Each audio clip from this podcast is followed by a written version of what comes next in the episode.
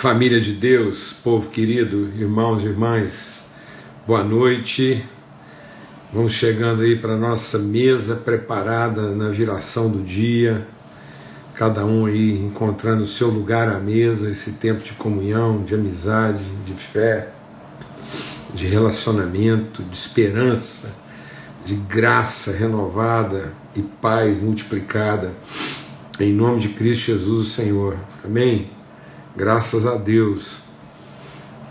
Um tempo muito especial, tempo que a gente fica aguardando aí durante todo o dia, né? Muito bom estar com os irmãos aqui, poder renovar isso, poder colocar nossa fé em favor uns dos outros.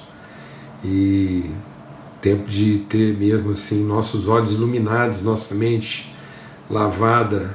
Rodrigão, benção aí, viu? Trabalho maravilhoso aí do Ponte de Amor. Graças a Deus, tempo especial. Muita saudade, né? De tanta gente, graças a Deus a gente poder encontrar aqui e estabelecer essa, essa conexão no espírito, né? Deus quer que aqueles que o adorem, o adorem em espírito e em verdade. Então é tempo de adoração, é tempo de, de manifestar, de, de de testemunhar, de desfrutar, de comungar a glória, a natureza de Deus. Amém, amados? Nessa bendita tangibilidade e essa conexão, esse encontro no Espírito, em nome de Cristo Jesus, o Senhor. Hoje de manhã eu fui surpreendido com aquela foto da Lidinha, eu estava aqui naquele momento tão arrebatador aqui com, a Valentina e o Pedro, e a Lídia fotografou a gente, nos presenteou, nos brindou né, com aquele registro. Às vezes as pessoas compartilham comigo, né, testemunhando, falando assim, bom, é, é tão bom, né, Paulo Júnior, como é que você assim é, convive com as crianças, elas não te atrapalham. Na verdade, viu, amados, eu estou sempre buscando fazer aquilo que Jesus nos ensinou. Na verdade, Jesus não diz que elas nos atrapalham. Jesus diz para a gente tomar cuidado para não atrapalhar. Então, eu entro com muito cuidado nessa relação de comunhão íntima aí das crianças com Deus. Então, eu, eu, eu tenho muito cautela para não atrapalhar. Eu fico, eu entro nesse nesse lugar espiritual formado aí pelas crianças é, com muita submissão, com muito temor a Deus, para receber, para perceber, para discernir aquilo que tá, é tão próprio delas e tão estranho a nós. Né? A palavra de Deus diz que se a gente não entrar, não, não tomar lugar nesse, nesse ambiente espiritual como as crianças fazem, nós estamos lascados mesmo. Né? Então a gente desenvolveu essa ideia religiosa de que elas é que é, é, nos atrapalham, né? e na verdade nós é que temos que tomar cuidado, né, Bebel? Bebel tá aí, ó. O João tá lá, firme. o João, né? eu vou falar uma coisa para vocês, viu? se prepare, porque o João tem uma vontade de contar história, de falar, né? de testemunhar, de imitar a gente. O João ele está com três meses aí já doido para conversar. Então, graças a Deus, uma alegria a gente poder compartilhar também a, a intimidade da nossa casa aí, sempre maravilhoso, né? A gente sabia que isso é uma mesa da família toda, né? Muito bom. Graças a Deus. É... aí, ó, isso aí. Então, é, Sabe, amados, a gente a gente economizaria muito transtorno né, se a gente pensasse que toda conversa nossa é, deveria e poderia ser testemunhada pelas crianças. Né? Amém? Graças a Deus.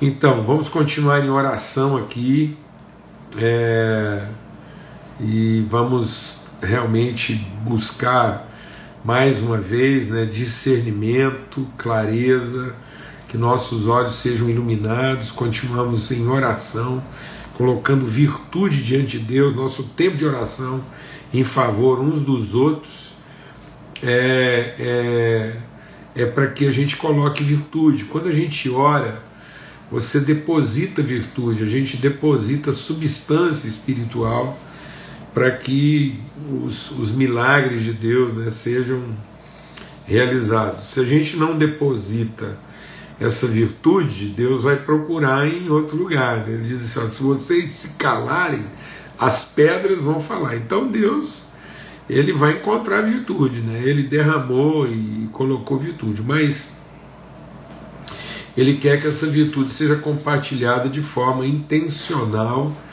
e espontânea e voluntária. Então, orar uns pelos outros é entregar espontaneamente e intencionalmente, voluntariamente, virtude para que Deus use dessa virtude, dessa palavra, dessa natureza comunicada, transmitida, para que isso opere mais virtude na vida dos outros.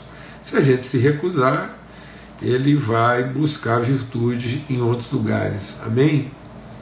Tem virtude por aí, mas nós podemos fazer isso de forma consciente, intencional, espontânea, voluntária. Pai, muito obrigado. Nós queremos colocar a nossa vida agora em palavra, em fé, em oração. Nós estamos na tua presença para falar daquilo que é a vontade do nosso coração. E a vontade do nosso coração, segundo a vontade do Senhor é que a vida seja revelada, que, que a virtude seja comunicada, que, que a bênção seja materializada, nas suas mais diferentes formas, que haja sempre consolação. Sempre, ó Deus, sempre, sempre. Espírito do Deus vivo, Espírito do Deus vivo, opera agora. O Espírito Santo do Senhor opera agora, vento do Espírito sopra agora para operar consolação, revelação, ministração, a paz de Cristo sendo ministrada, transmitida, a paz de Cristo seja sobre todos os filhos da paz, a bênção do Senhor, a iluminação da Sua presença seja sobre todos hoje em todo lugar. E haja paz, no nome de Cristo Jesus. Amém. Graças a Deus. Amém? Nós estamos aqui meditando na carta de Paulo aos Colossenses. Tá bom? Estamos ainda aí no capítulo 1, para quem está chegando agora, carta de Paulo aos Colossenses. E a gente vai por aí. Né? Estamos aí já né, há quatro dias e a gente está compartilhando sobre isso. Ainda estamos no capítulo 1 Thales, meu irmão, saudade do ser, rapaz. Os irmãos me desculpem a, essa pausa aí. Thales, a casa dele, tão queridos ali pertinho da gente, tanto afeto transmitido na nossa vida. Então, é bom demais. E aí a gente está compartilhando sobre a carta de Paulo aos Colossenses nessa perspectiva, né? A perspectiva de que é, é, a nossa a, a, a, materialidade das virtudes de Deus, a forma como Deus opera sua vontade, realiza sua vontade, transcende né, as formas, os métodos, os métodos e as formas são meios, né? mas Deus vai fazer isso sempre de, é, multiforme. A graça de Deus se revela multiforme a multiforme sabedoria, a multiforme graça de Deus. Então é em espírito. Então, quando Cristo se despediu de nós, ele deixou o seu espírito. Ele diz: agora recebam meu espírito, meu espírito estará com você. Então, é com esse mesmo espírito. Que espírito é esse? O espírito da comunhão. Então, o nosso esforço maior não é pela reunião, Muitas vezes nós estamos nos reunindo, mas não estamos comungando o mesmo Espírito. Então a vontade de Deus se revela na comunhão do Espírito. A obra, a obra de Deus na nossa vida, o que consuma, o que diz que nós somos pessoas verdadeiramente salvas, é que nós estamos em comunhão com o Pai, com o Filho e com o corpo, com o Espírito. Então, o Espírito opera essa comunhão corpórea. E aí, nessa carta de Paulo aos Colossenses, isso é muito forte, muito evidente, porque Paulo vai falar dessa autoridade espiritual, desse mover espiritual, dessa contundência e relevância espiritual com um povo que ele não se encontra fisicamente. Então Paulo estava privado e vai continuar privado dessa reunião física, mas isso não limita o seu encontro espiritual e a comunicação, a transmissão da virtude. Então essa carta é de uma propriedade, é de uma relevância, é de uma pertinência maravilhosa para esses dias. Amém? Porque traz isso, né? Essa espiritualidade da comunhão. Então, Paulo fala sobre isso. E traz isso de uma forma muito singela. Então, por isso que nós, nós, nós não temos que ser é, medíocres, né? mas também não podemos ser ufanistas, pretensiosos. Né? E, e por isso que a palavra de Deus diz: onde estiverem dois ou três em comunhão. Então é uma garantia de absoluto. E dois ou três em quê? Em reunião? Não, uma reunião de dois ou três. Como reunião, dois ou três não diz muita coisa, mas como expressão de comunhão, de natureza, de caráter, de fé, de autoridade espiritual, diz tudo. Glória a Deus, amados. Então, mais do que pretender a reunião das centenas de milhares, nós temos que encontrar a comunhão de dois ou três. Eu vou dizer para você algo aqui muito forte. A gente compartilha aqui Muitas pessoas que acompanham aqui, estão conosco nas lives aqui, são pessoas líderes, são pessoas com ministério, com vocação, jovens, a, a grande maioria, mais de 70% dos que estão aqui conosco aí acompanhando, é, são pessoas entre 30 anos de idade e, e 50 e poucos, são jovens mesmo, gente assim, e, e, e com vocação com, com desejo mesmo de servir a Deus, encontrar propósito. E, e no entanto, é, apesar de toda essa pujança, de todo esse vigor, a gente percebe que há uma angústia no sentido de que há, há, um, há, uma, há um desejo de de fato encontrar ambiente de comunhão. Muitos estão sofrendo a frustração da reunião sem a, a, a, plenitude, sem a realização da comunhão no Espírito. Então hoje é muito fácil se reunir. Aliás, hoje é tão forte o que Deus está comunicando para nós que hoje É, hoje, a nossa situação, a nossa situação hoje, está agravada em todo mundo, porque as pessoas, por não saberem ter comunhão, estão apegadas à reunião. Então elas pensam que vão resolver elas vão resolver sua solidão na reunião, no ajuntamento. Aí elas vão para o ajuntamento,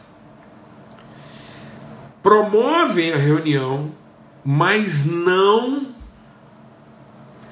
realizam o encontro.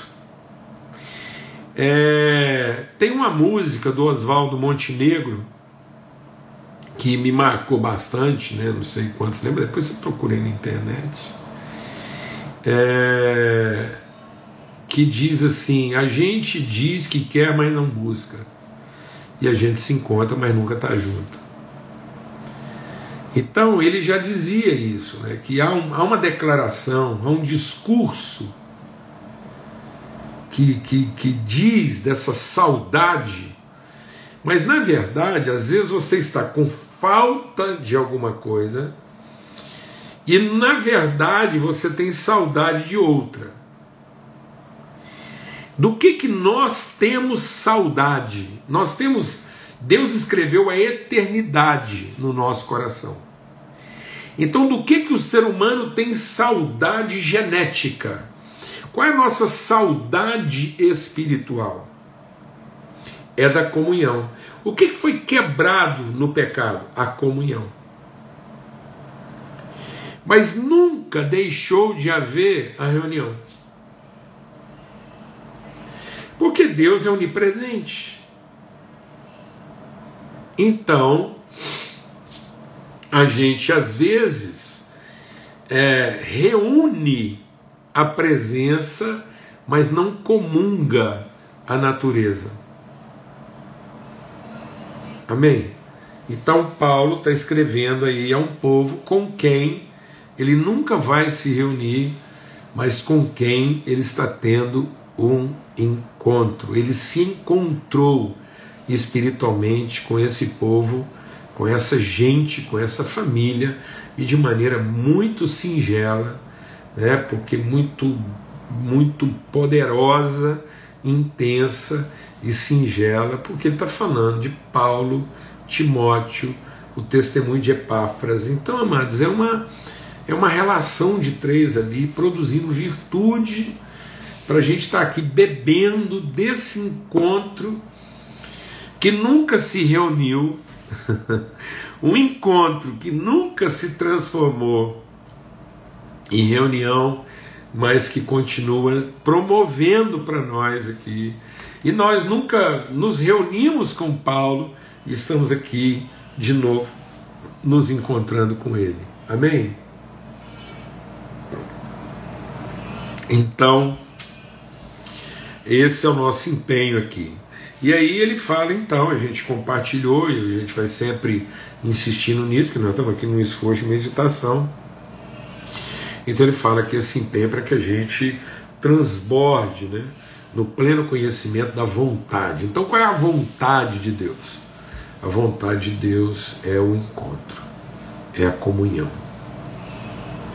É a comunhão no Espírito, é a gente ter unidade. Por isso a palavra de Deus diz que empenhando todo o nosso esforço na preservação da comunhão, da unidade do Espírito. Esse tem que ser o nosso esforço. Amém? E isso vai também gerar em nós sabedoria, sensibilidade, maturidade, consistência.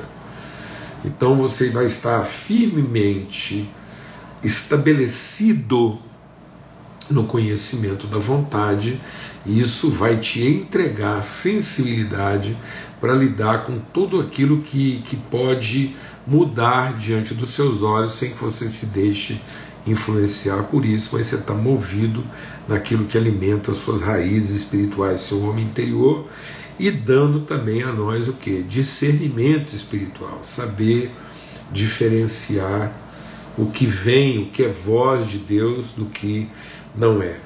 E aí ele fala então que nós vamos ser fortalecidos em glória, ou seja, fortalecidos em natureza, em comunhão, e ele fala que isso vai produzir em nós perseverança, paciência, alegria e gratidão.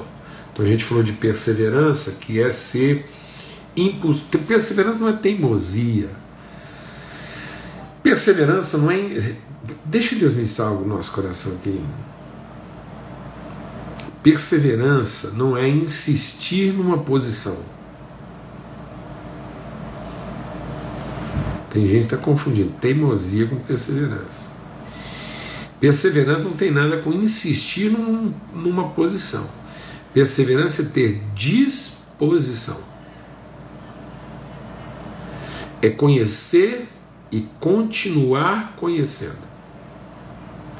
Porque tem pessoas que emburreceram, empacaram no conhecimento que têm e transformaram o conhecimento que tem numa defesa de posição, em vez de perseverar no conhecimento e com isso ter uma disposição, ser impulsionado, ser conduzido pelo Espírito de Deus. Por isso que a palavra de Deus diz: conheçamos e prossigamos em conhecer. Então é um caminho de maturidade.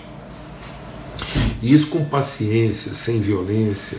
Eu quero insistir, viu, amados, em nome de Cristo Jesus, esse momento aqui é um momento da gente estar junto e em família, conversar de coisas íntimas nossas aqui.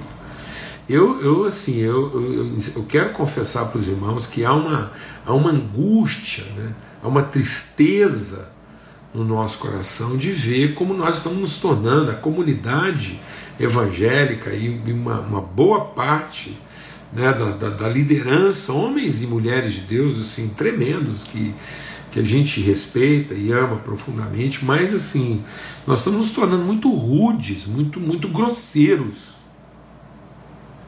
Muito grosseiro. Muita grosseria. Na boa para apresentar o que nós temos para apresentar, para dizer o que nós temos para dizer, para assim, para transmitir o que nós temos para transmitir. Não precisa dessa grosseria, não. Amém, amados? Amém. Não precisa. É totalmente dispensável e é totalmente inapropriado. Não combina com a natureza do Cristo, do corpo de Cristo, a, a truculência, a agressividade, a rudeza, não combina. Os mansos é que herdarão a terra. Essa coisa de ficar aí um furando o olho do outro aí, isso isso é isso isso é é, é, é, uma, é uma presunção, é uma soberba mesmo assim. Bom, por quê? Porque isso tem que ser feito com alegria. Né? É um transbordar. A gente transborda, a gente. Enfim. E com muita gratidão. Ele não tem que ficar aí nessa posição de ofendidos não, ninguém. Não estão sendo ofendidos. O que, o que se faz, o que se diz, não nos ofende, né? nos desafia, evoca nossa responsabilidade, mas não nos ofende. Eu compartilhei aqui que, que, em nome de Cristo Jesus, que as pessoas se cansem de nos ofender, que elas se cansem de tentar nos irritar, mas que a gente nunca se canse né, de amar, de tratar bem, de comunicar virtude e sermos referência no trato. Amém? Graças a Deus. E aí a gente continua. E ele diz aqui, no verso 13, bom demais, né? Uma texto aqui de Colossenses, maravilhoso.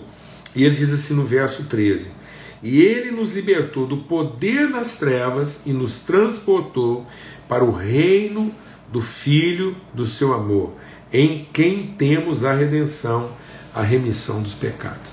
Então eu queria hoje fazer essa pausa nesse único versículo. Eu, eu vou dizer para os irmãos assim que eu quero compartilhar sobre esse texto aqui de Colossenses sem pressa, sem afobação, sem nenhuma culpa assim de, de cumprir um prazo. Por quê? Porque esse texto, quando ele fala isso, ele nos, ele nos libertou do império. Nós já compartilhamos algumas coisas aqui, mas essa declaração de Paulo, ela, ela, nos, ela, nos, ela nos chama a uma reflexão assim muito muito desafiadora, transformadora na nossa maneira de pensar. Então ele diz: ele nos libertou do império das trevas, do poder das trevas. Isso quer dizer o seguinte: que a, a obra de Cristo em nós, esse pleno conhecimento da vontade, essa sabedoria, essa sensibilidade espiritual, essa, esse discernimento espiritual. Então, olha, o, a convicção da vontade, a maturidade e sensibilidade para lidar com as circunstâncias, o discernimento espiritual de, de, de onde procedem os espíritos, isso produz em nós perseverança, isso produz em nós alegria, mansidão, gratidão. Então, nesse, é, dessa forma e com essas convicções, é, é porque ele nos libertou de, um, de, uma, de um mundo escravizado no conceito de poder. Então ele nos libertou do império. Então, onde, onde as pessoas pensam na forma do poder, não há visão de reino, é império. É hierárquico, é controlador, não emancipa, há uma exploração da, da, da mão de obra, não há justiça. Então, a, a, por isso que a palavra de Deus diz que muitos deixaram a sã doutrina, muitos vão, muitos vão, vão apostatar. E isso não quer dizer que eles vão se tornar é, é, é, ateus, não. Quer dizer que eles vão viver uma forma de crença que tem aparência, que tem estrutura, que tem forma, que é mais ou menos a igreja de Éfeso. Zelo doutrinário, patrulhamento doutrinário. Então há um zelo, um apego a, a um conjunto de doutrinas, há um patrulhamento mesmo assim para saber quem é que está falando a verdade que tem mentira. É uma verdadeira um, um, uma, uma polícia mesmo assim. É, é um patrulhamento doutrinário, intelectual.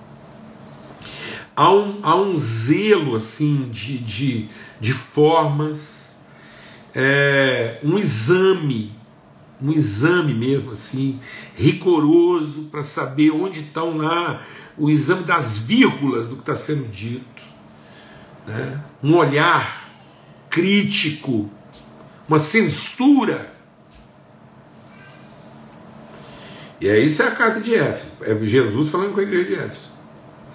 Um sacrifício muito grande, uma devoção exacerbada mas totalmente, Jesus diz, totalmente desprovido de amor. Então o que, é isso? Isso é uma forma de organização, de estrutura, isso é uma ordem pela ordem, sem afeto.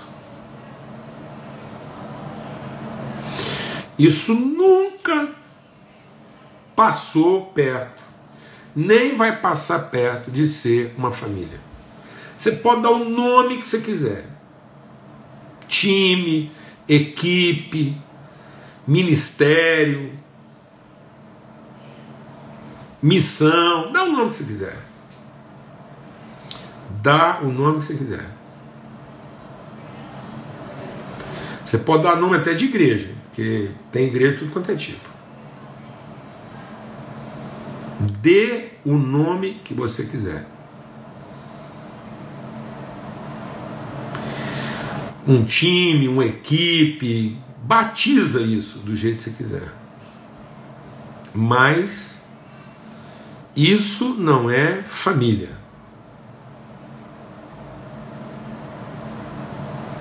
Isso é uma estrutura organizacional, institucional, hierárquica, funcional, útil, eficiente de levar a cabo uma meta, um alvo, um ideal. É uma idealização, é, um, é, um, é uma meta, é um alvo, os parâmetros de avaliação, os parâmetros de avaliação são todos eles sistemáticos. São todos sistemáticos. Mas isso tem nada a ver com família, não. E igreja, meu irmão, minha irmã, igreja não é o time, igreja não é o exército, igreja não é o ministério de Deus. Igreja é a família de Deus. A igreja é reino, não é império. E nós não temos nada para fazer contra isso. A gente só tem que ter essa consciência e viver aquilo que nós fomos chamados para viver. O reino, a família. Então, ele nos tira. Uma presta atenção. Aqui ele diz assim: ó, ele nos libertou. Esse libertou é conclusivo. Certo? Libertou. Há uma declaração. Lembra quando a gente meditou sobre isso aqui? Sobre o ministério de Jesus? Ele diz assim: ele veio para proclamar, desculpa, proclamar liberdade ao cativo. Ponto. Então isso é um ato. É um ato de libertação. A cruz de Cristo, o sangue derramado, nos purifica de todo pecado ninguém, ninguém tem mais direitos sobre quem quer que seja. Ele, ele rasgou a cédula de condenação que estava sobre nós. Não há, deixa Deus ministrar o nosso coração. Não há mais nenhum preço, ou ação, ou qualquer outra coisa que deva ser feito para perdão dos pecados. Não tem nada que eu vou fazer que seja para auferir, garantir qualquer tipo de direito na minha vida. Porque essa relação, causa e efeito, essa relação de direito foi rasgada, essa maldição foi tirada nós fomos declarados livres. Então ele libertou. Aí diz assim: ele nos libertou e aí ele nos transportou. Agora presta atenção. Então, se a declaração da libertação é um ato, o transportar é um movimento. Por isso que ele diz assim: ó, ele veio para proclamar a liberdade ao cativo e pôr em liberdade o oprimido. Então o que, que acontece? há uma declaração, há um ato que anula o poder do império, não há mais poder de império sobre a nossa vida. Mas agora nós temos que ser transformados, transportados, conduzidos. Nós temos que viver um processo de transformação do nosso entendimento para que aquilo que antes nos nos escravizava e que ainda continua nos oprimindo. Então, até pelos comentários você vê aqui que todos aqui estão libertos, mas muitos de nós ainda estão se sentindo o quê? Oprimidos. Então, uma vez desfeito, anulado o poder do império, agora nós temos que ser transformados na consciência de reino.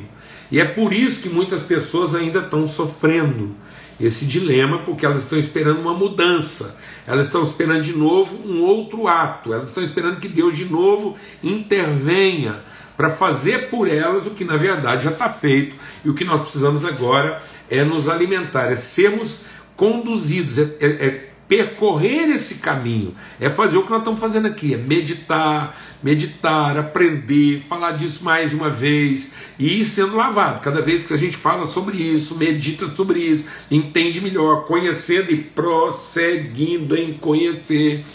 Então, acrescentando a nossa fé, virtude, conhecimento, afeto, perseverança, longanimidade, mansidão. Nós vamos aprendendo a amar as pessoas. Então, eu não posso querer que esse, essa, essa trajetória de amor aconteça de uma hora para outra. Então, é exatamente nessas situações, nessas circunstâncias, nesse caminho um caminho a ser percorrido agora, né? sendo lavado, liberto de algumas coisas que nos aprisionavam. Muitas vezes nós estamos aprisionados a certos paradigmas, elementos institucionais, físicos, momentâneos, estáticos. E agora nós temos o encontro, nós encontramos esse entendimento que transcende. E aí nós vamos vivendo esse reino entendendo que nós representamos esse tipo de gente. Amém? Então nós não temos que fazer nada contra, nós temos é que encher a terra desse tipo de gente. Em vez da gente lamentar o azar de sofrer o um império, nós temos que celebrar o privilégio do reino. Fala devagar. Em vez de lamentar o azar do império, nós temos que celebrar o privilégio do reino e encher a terra de reino, para que não haja mais espaço para o império. Amém? Glória a Deus. E assim nós vamos ensinando uns aos outros, fortalecendo uns aos outros em comunhão uns com os outros, suportando uns aos outros, encorajando uns aos outros nesse caminho, nessa trajetória, nesse movimento. Então, isso é um movimento, nós estamos aqui num movimento, nós estamos aqui num esforço de movimento, meu irmão, meu irmão. Então, isso tem que ser movimento. Falar com outros, influenciar o outro não é simplesmente sentar, desfrutar, não. É trabalhar, compartilhar, ministrar, repartir. Movimento. Glória a Deus. Rapaz, esse, essa carta de Paulo aos Colossenses está mexendo aqui com o nosso horário, tá bom? Então, um forte abraço. Graças a Deus. Obrigado pelas orações aí pela nossa casa. A Ana e o Paulo Neto estão se recuperando bem, graças a Deus. E um forte abraço a todos. Até amanhã. A gente medita, leia de novo esse primeiro capítulo de Colossenses. Nós vamos devagar nisso aí. E até amanhã, se Deus quiser, com o amor de Deus, o Pai, a graça bendita, a comunhão, a unidade, o encontro do Espírito Santo seja na nossa vida. Amém? Hoje e sempre. Um forte abraço, até amanhã, se Deus quiser. Paz.